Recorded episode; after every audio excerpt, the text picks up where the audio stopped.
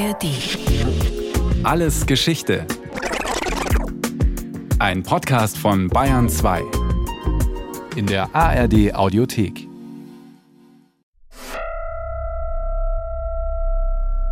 Was bisher geschah. München, 1972. Die Stadt befindet sich in einem Freudentaumel. Die Welt ist zu Gast bei den 20. Olympischen Spielen. Hier ist das Olympiastadion in München. Willkommen, olympische Gäste aus aller Welt. Ulrike Meifahrt, jetzt läuft sie an. Abgedrückt. Geschafft! Weltrekord eingestellt! München präsentiert sich weltoffen, freundlich, bunt. Denn die ganze Welt schaut zu. Live vor dem Fernseher. Anfang der 1970er Jahre etwas ganz Neues. Und das nutzen auch palästinensische Terroristen, um mit einem Anschlag die Aufmerksamkeit der gesamten Welt auf sich zu lenken. Issa sagte, dass in diesem Haus, und zwar im vierten Stock, die israelische Olympiadelegation mit insgesamt 26 Personen sei. Am 5. September, kurz nach 4 Uhr morgens, klettern acht Terroristen über das Tor ins olympische Männerdorf. Ihr Ziel? Die israelische Mannschaft als Geisel nehmen. Für elf Israelis, fünf Terroristen und einen Polizeibeamten endet dieser Tag mit dem Tod. Wie die Polizei mit dieser Geiselnahme umgeht und welche Fehler dabei passieren, das steht alles in den Polizeiakten. Sie liegen im Staatsarchiv München. Natürlich gibt es zwei bis drei Aktenkartons, die die wichtigsten Protokolle, Vernehmungen und Zeugenaussagen enthalten. Doch in den übrigen 50 Kartons verbergen sich weitere Verschlussakten. Papiere und somit Erkenntnisse und Details des Olympia-Attentats, die so noch nicht öffentlich bekannt sind. Davon erzählt dieser Podcast. Das sind die Olympia-Protokolle. Das Attentat in München 1972. Mit dem zweiten Teil. Die Geiselnahme. Die Terroristen klettern also in den frühen Morgenstunden unbehelligt über den Zaun ins Olympiadorf und gelangen zu den Gebäuden. Straubing, 13.09.72. Dritte Beschuldigtenvernehmung. Deckname Abdullah Sama Mohammed. Klarname El Sessi Hussein. Es war völlige Ruhe und dunkel. Die Straßen waren zwar durch Lampen erleuchtet, aber es war noch Nacht. Als wir noch alle unten im Treppenraum beisammen waren, ging Issa ohne Tasche und ohne Waffe die Treppen hoch, und als er nach zwei bis drei Minuten zurückkam, sagte er zu Toni, die Israelis wohnen nicht im vierten Stock, dort wohnen Leute von Hongkong. Dann ging Toni rauf, ebenfalls ohne Waffe und ohne Tasche, und als er nach etwa einer Minute zurückkam, sagte er, die Israelis wohnen oben im ersten Stock. München, 5.9.1972. Zeugenvernehmung. Sokolski Tuvia, Trainer der Gewichtheber der israelischen Olympiamannschaft. Ich bin gegen 4 Uhr durch einen Schrei wach geworden. Ich sprang aus dem Bett und bin zunächst nur mit meinem Schlafanzug bekleidet hinausgeeilt in den Apartment-Vorraum. Dort sah ich, dass Herr Gutfreund sich gegen die Eingangstüre, die von außen aufzudrücken versucht wurde, mit aller Gewalt stemmte. Ich sah, dass ein Waffenlauf in den Vorraum hereinragte. Herr Gutfreund, der sich gegen die Eindringlinge stemmte, schrie: Freunde, haut ab! Ich lief daraufhin in mein Zimmer zurück, zog eine Hose an und öffnete das Fenster. Gleichzeitig hörte ich eine Serie von Schüssen. Gleichfalls vernahm ich einen Stoß gegen die Eingangstüre zum Apartment und einen Aufschrei. Wer geschrien hat, kann ich nicht sagen. Ich lief durch die geöffnete Fenstertüre hinaus ins Freie. Während Tuvia Sokolski fliehen kann, erschießen die Terroristen ihr erstes Opfer. Den Trainer der israelischen Ringer, Moshe Weinberg. Draußen versucht Tuvia Sokolski Hilfe zu holen. München, 6.9.1972. Vernehmungsniederschrift. Leindecker Raul, lediger Soldat. Ich bin als Wehrpflichtiger bei der Bundeswehr. Für die Dauer der Olympischen Spiele bin ich hier als Pkw-Fahrer der Olympischen Mannschaft der Bahamas zugeteilt. Gestern am 5.9.72 traf ich bereits gegen 4.15 Uhr im Olympischen Dorf ein und begab mich in die Connolly-Straße. Da kam auf mich ein kleinerer Mann zu, der sich als Israeli ausgab. Ich traf mit einem uniformierten deutschen Soldaten zusammen, der ein Barett trug, auf dem ein Panzer abgebildet war. Diesem Soldaten habe ich gesagt, dass wir überfallen werden. Er sprach in gebrochenem Deutsch, brachte aber immer die Worte Schießen, Schießen, mein Freund tot, Polizei rufen. Er bat mich, ihm zu folgen und führte mich zu einem Haus, in dem die Mitglieder der koreanischen Mannschaft untergebracht sind. Auf meine Bitte wurde mir gestattet, die Polizei zu rufen. Dem Beamten habe ich erklärt, dass mir ein Israeli gesagt habe, sein Freund wäre hier erschossen worden. Mit dem Anruf von Raoul Leindecker beginnt der Einsatz der Polizei. Es ist 4.42 Uhr. Die Kriminalbereitschaft KB wird telefonisch von einem Herrn Leindecker, Bundeswehrsoldat, zurzeit Fahrer der Olympiamannschaft der Bahamas, davon unterrichtet, dass soeben ein Angehöriger der israelischen Mannschaft erschossen worden sei. Tatort soll die Connolly-Straße 31 im Olympischen Dorf sein. Der mit Schreibmaschine notierte Ablauf findet sich dutzendfach in Unterlagen im Staatsarchiv. Wir zitieren hier aus einer zusammengefassten Version sämtlicher Protokolle, die das Polizeipräsidium München zusammengestellt hat. Während die Polizei nun also alarmiert ist, geht Bundeswehrsoldat Raoul Leindecker selbst der Sache nach und betritt die Connolly-Straße 31. Ich begab mich in den Gang und ging im Erdgeschoss auf das dahinterliegende Zimmer zu.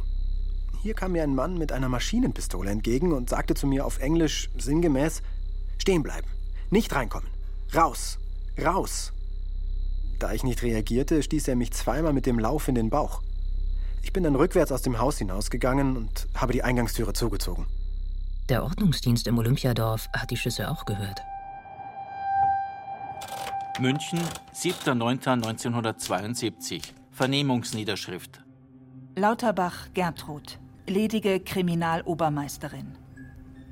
Am Dienstag, dem 5.9.1972 gegen 4.45 Uhr verließ ich zusammen mit dem Bereichsleiter für das Olympische Dorf unseren Aufenthaltsraum, um auf Nachtstreife zu gehen. Auf dem Weg vernahmen wir gegen 5.10 Uhr gedämpfte, schussähnliche Geräusche. Sie machen sich auf den Weg zum Tatort. Im ersten Stock wird ein Fenster geöffnet. Wenig später wurde dahinter ein Mann sichtbar, dessen Gesicht mit dunkler Farbe angestrichen war und der eine Sonnenbrille und einen hellen Strohhut trug. Er winkte uns herbei, und als wir unmittelbar vor dem Hauseingang angelangt waren, rief er in gutem, verständlichem Deutsch zu uns herunter. Auf unsere Fragen, was denn geschehen sei, sagte er, dass geschossen worden wäre und ein Krankenwagen angefordert werden solle. Als daraufhin die Kollegen miteinander berieten, wurde der Mann am Fenster erregt und rief herunter, dass jemand zu ihm herkommen solle, um seine Forderungen entgegenzunehmen. Er ließ mir einen DIN A4-Bogen herunter. Da er jedoch noch weitere Blätter in der Hand hielt, forderte ich ihn auf, mir auch die restlichen Blätter herunterzuwerfen. Der Terrorist am Fenster ist Issa, der Anführer der Gruppe. Auf dem Papier das sogenannte Kommuniqué, die Forderung der Terroristen. Unsere revolutionären Kräfte stürmten das israelische Haus im Olympischen Dorf in München.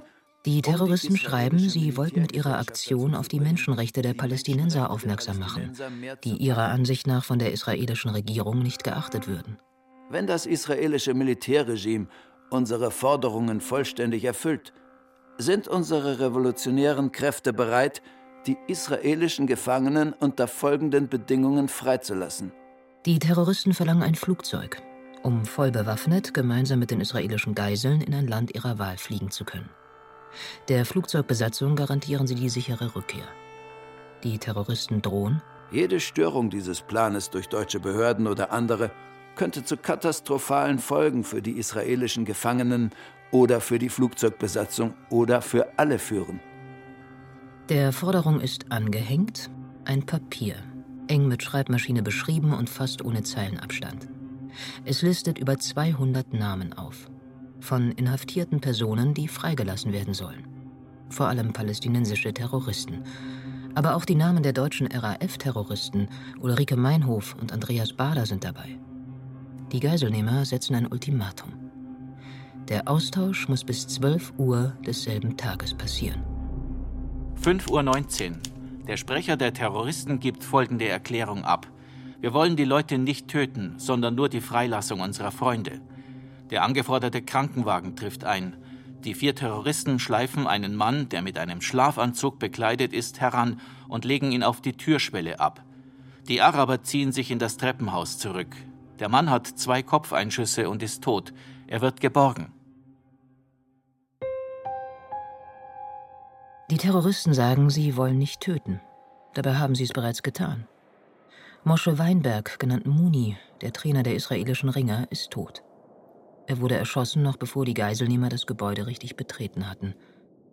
In der Zwischenzeit trifft Polizeipräsident Dr. Manfred Schreiber ein und übernimmt die Einsatzleitung. Der Mann, an den im Vorfeld die Warnungen des Geheimdienstes vor möglichen palästinensischen Aktionen adressiert waren.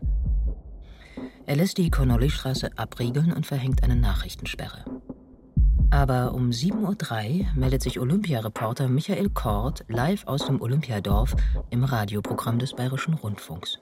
Ja, guten Morgen, Herr Stolze. Der olympische Friede scheint tatsächlich gebrochen zu sein. Das olympische Dorf bietet vor dem Hintergrund dieses Ereignisses gewissermaßen ein gespenstisches Bild. Ich sehe Sportler, die an ihre Kampfstätten eilen und offenbar von nichts wissen.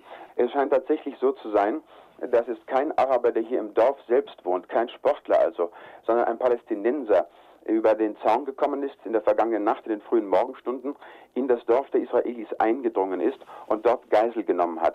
Dabei soll es tatsächlich auch zu einem Schusswechsel gekommen sein, wobei das Wort Wechsel ganz sicherlich nicht zutrifft, denn er allein scheint ja geschossen zu haben und dabei einen Israeli getötet zu haben. Die Einsatzleitung richtet sich im Verwaltungsgebäude des Olympiadorfes ein. Weitere hohe Funktionäre kommen an. Bundesinnenminister Hans-Dietrich Genscher, der Bürgermeister des Olympischen Dorfes, Walter Tröger, der bayerische Innenminister Bruno Merck, der Präsident des Internationalen Olympischen Komitees, Avery Brundage, und Willi Daume vom Deutschen Nationalen Olympischen Komitee. Der Polizeipräsident und der Dorfbürgermeister wollen mit den Geiselnehmern sprechen und gehen zur Connolly-Straße 31. Polizistin Gertrud Lauterbach steht dort immer noch vor der Tür. Darauf hat Anführer Issa bestanden. Sie gibt ihm Bescheid und er stimmt einem Treffen vor dem Haus zu. Der Palästinenser verschwand im Haus. Nachdem die Herren eingetroffen waren, kam er wieder heraus, hatte aber beide Hände am Rücken. Ich konnte beobachten, dass er in den Händen einen Gegenstand hielt, von dem ich annahm, dass es sich um eine Granate handelte. Nach einem kurzen Gespräch über die Ultimatumszeit entfernten sich die Gesprächspartner wieder. Das Gespräch der deutschen Verhandlungsdelegation bleibt erfolglos. 9.30 Uhr. Die Terroristen lehnen Ersatzgeiseln und einen Geldbetrag in unbeschränkter Höhe ab. Die Einsatzleitung verständigt den israelischen Botschafter von dem Sachverhalt und will eine offizielle Äußerung von israelischer Seite veranlassen. Die Polizistin Gertrud Lauterbach bleibt als einzige in der Nähe der Eingangstür der Connolly-Straße 31 zurück. Sie ist für Issa, den Anführer der Terroristen, jetzt erste Ansprechpartnerin. Seit dem Kontakt zu den deutschen Offiziellen trägt er nun immer eine Handgranate bei sich. Eine schwierige Situation für die Beamtin, die nur mit einem Funkgerät bewaffnet ist. Wegen seiner Handgranate ging ich nur zögernd auf ihn zu und bat ihn, doch dieses Ding wegzulegen, weil ich davor Angst hätte. Er behielt jedoch die Handgranate weiter bei sich. Nun sprach ich ihn darauf an, dass ich wirklich in keiner glücklichen Lage wäre, weil ich keine Zigaretten bei mir hätte und meine Bonbons ausgegangen wären. Hierauf bot er mir eine Zigarette an, die ich annahm. Bevor er mir das Feuer reichte, steckte er die Handgranate in die Jackentasche. In der Folgezeit gab er mir weitere Zigaretten und überreichte mir einmal auch eine Banane, verlangte aber die Schale zurück, damit seine Fingerabdrücke nicht abgenommen werden können. Der Krisenstab plant im Verwaltungsgebäude den Einsatz. Der Auftrag lautet jetzt, die Befreiung der Geiseln einsatztaktisch vorzubereiten. Die Polizei errichtet Absperrungen, besorgt sich Stockwerkspläne, fordert Präzisionsschützen an und appelliert an die Polizisten vor Ort, sich jeweils zu dritt zu insgesamt zwölf Sturmtrupps zusammenzufinden. Kein Polizist soll gezwungen werden. Der Einsatz ist freiwillig. Polizistin Gertrud Lauterbach, die schon eine Nachtschicht hinter sich hat und seit vier Stunden vor dem Haus in der Connolly-Straße ausharrt, bittet um Ablösung. Eine Kollegin übernimmt. München, den 7.9.1972. Zeugenvernehmung. Gräß Anneliese. Ledige Kriminalhauptmeisterin. Als ich zum Objekt kam, habe ich zunächst keinen Terroristen gesehen. Wie ich mit meiner Kollegin das Gespräch aufnahm, trat aus der Türe ein Terrorist und wie ich im Laufe der Zeit feststellen konnte, war es der Anführer der Gruppe. Frau Lauterbach sprach sofort den Terroristen an und sagte zu dem Mann, dass ich eine Kollegin sei und etwas bleiben würde. Sie übergab mir auch das Funkgerät. Auf meinen Vorhalt hin, an den Terroristen gewandt, was er denn für einen Mist mache, entgegnete dieser, dass ich unbeteiligt sei, dass mir nichts passieren würde und dass dies ja nicht gegen Deutsche ging. Das Olympiadorf füllt sich. Zum einen starten am Vormittag die Wettkämpfe in den Sportstätten, zum anderen erfahren immer mehr Journalisten von der Geiselnahme. Die verbliebenen Israelis, also auch die Frauen, werden zu ihrer Sicherheit in einem separaten Raum auf dem Gelände des Olympiadorfs untergebracht. Der Betreuer des israelischen Teams wendet sich an die deutsche Einsatzleitung. 10.30 Uhr. Von israelischer Seite wird der Polizeieinsatzstab informiert, dass die Araber zehn Geiseln gefangen halten. Zu den Geiseln besteht keine Telefonverbindung. Der Polizei liegen damit zwei verschiedene Zahlen vor. Zehn Geiseln und ein Toter. Laut israelischer Mannschaft. Nach Angaben der Terroristen sind es 26 Geiseln. Eine Verwirrung, die bei den Behörden bis zum Nachmittag bestehen bleibt. Die Nachricht von der Geiselnahme läuft um die Welt. Die Sender, die bislang von den Sportwettkämpfen berichtet haben, übertragen jetzt das Drama. Live. Auch in Israel. Äh, man regiert mit äh, größter Bestürzung und ist, äh, vor allem ist in Tel Aviv noch immer eine große Unsicherheit. Äh, wir haben erstmalig die Nachricht um 8 Uhr Ihrer Zeit über unseren Funk hier erfahren. Von da an werden jede halbe Stunde Nachrichten durchgegeben das Programm, es läuft jetzt hier nur ein Unterhaltungsprogramm, wurde sofort auf ernste Musik umgeschaltet und ich glaube, ganz Israel hängt am Radio und wartet auf jede Nachricht aus München. Es ist nun später Vormittag. Das Ultimatum bis 12 Uhr läuft bald ab. Aber eine Antwort der israelischen Regierung auf die Forderung der Terroristen steht noch aus. Die Einsatzleitung in München bereitet zeitgleich die Befreiung der Geiseln mit Waffengewalt vor. 11.15 Uhr. Als Stichwort für den Einsatz wird Sonnenstrahl bestimmt. Die Vorankündigung erfolgt auf Die Sonne bricht langsam durch. Auch die Polizeibeamtin Anneliese Gräß, die vor dem Haus in der Connolly-Straße steht, wird zunehmend nervös. Sie versucht herauszubekommen, was der Anführer Issa nach Ablauf des Ultimatums plant. Mir war bekannt, dass das Ultimatum darin bestand, dass um 12 Uhr zwei Leute erschossen werden sollten. Und falls dann keine Reaktion gezeigt werden sollte, in einer Stunde die restlichen Geiseln getötet werden sollten. Ich fragte sofort, wie er denn die Leute umbringen wollte und wo. Er antwortete, dass er zwei Geiseln vor das Haus bringen und dort erschießen lassen werde. Ich sagte, das könne er nicht machen, er würde damit die Zuschauer und mich gefährden. Er entgegnete, dass er das tun müsse, um der Welt zu demonstrieren, dass er es ernst meinte und dass er seine Leute frei haben wollte.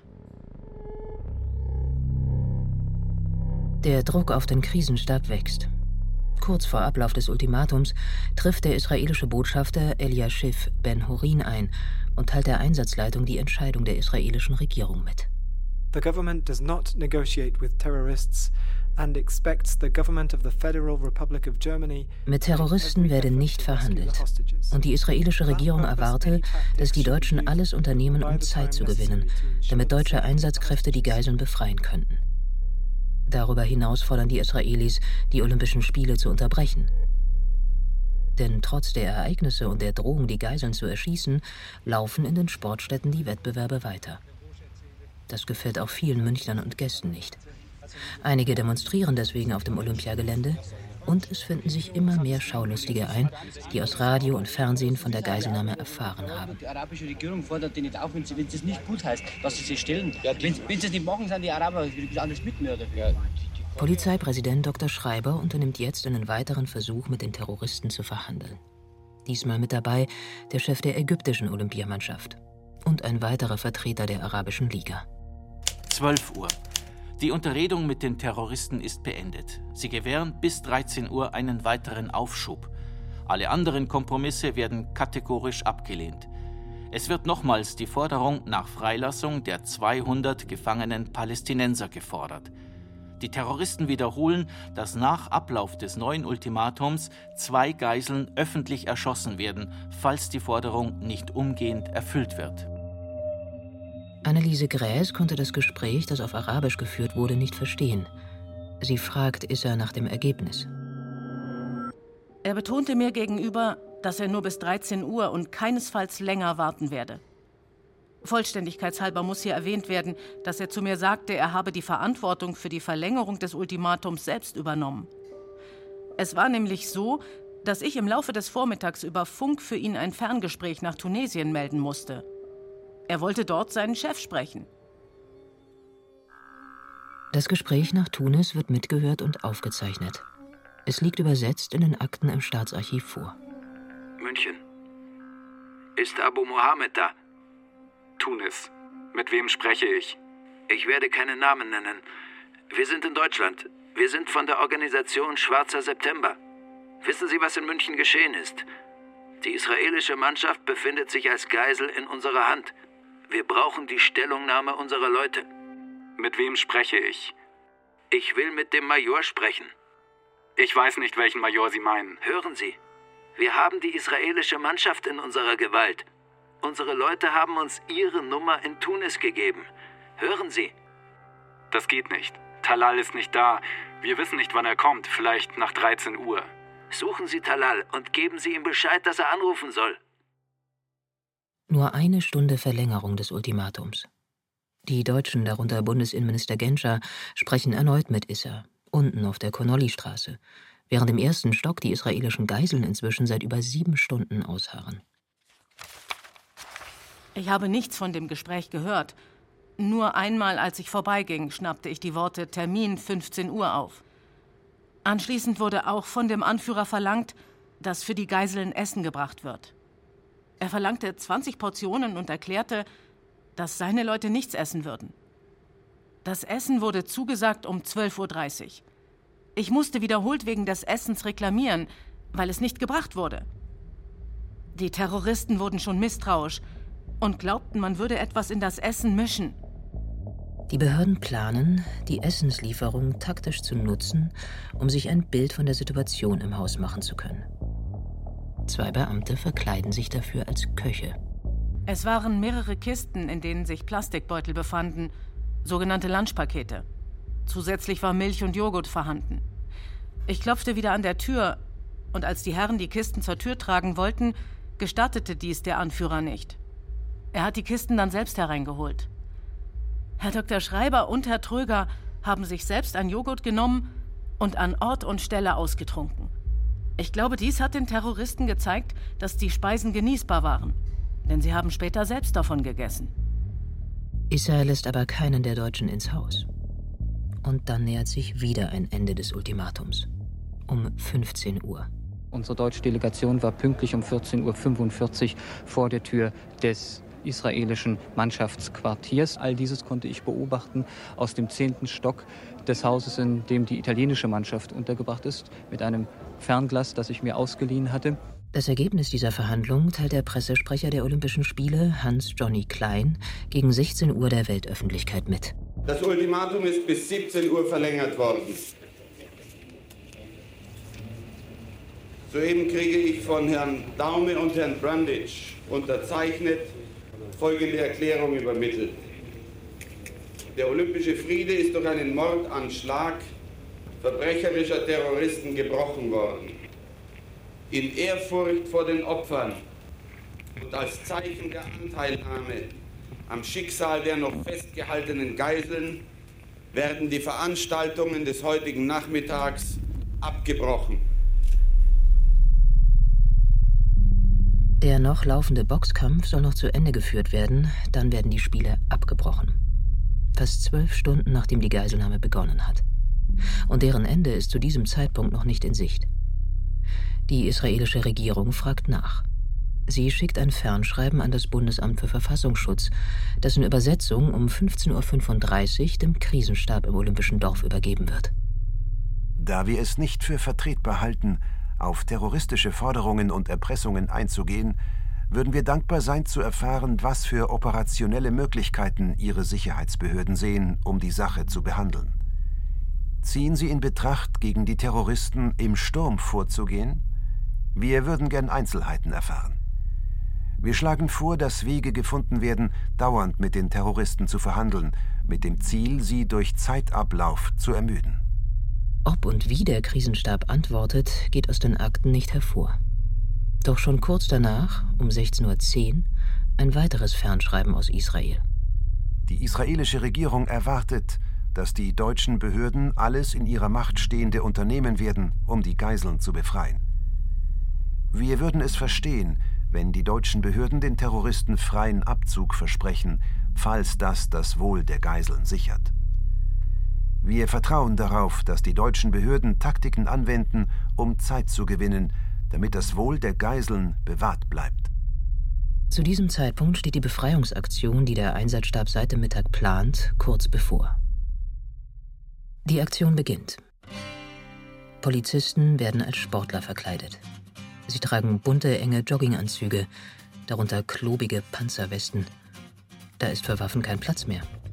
Ihre Gewehre hängen sie sich deshalb gut sichtbar über die Schulter. 16.35 Uhr. Von den Sturmtrupps werden die Ausgangspositionen eingenommen. Bei einem erfolglosen Ausgang der Verhandlungen zwischen den Terroristen und der Verhandlungsleitung muss ein sofortiger Einsatz gewährleistet sein. Auf das Stichwort Sonne bricht langsam durch, soll der Zugriff erfolgen. Die Sturmtrupps bestehen aus je drei Beamten. Einer mit einer Maschinenpistole, einer bedient das Funkgerät und der dritte hat Werkzeug dabei, um Türen aufzubrechen. Die Beamten postieren sich rund um das Gebäude, auf Hausdächern, Balkone, gut sichtbar, wegen ihrer farbenfrohen Kleidung. Hunderte Schaulustige vor Ort sehen ihnen dabei zu.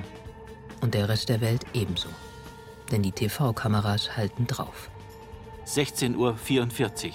Die Aktion Sonne bricht durch wird wegen Gefährdung der Verhandlungsdelegation gestoppt. Die Kräfte ziehen sich auf die Ausgangsposition zurück. 17 Uhr. Bundesinnenminister Genscher erhält von den Terroristen die Erlaubnis, das Haus zu betreten.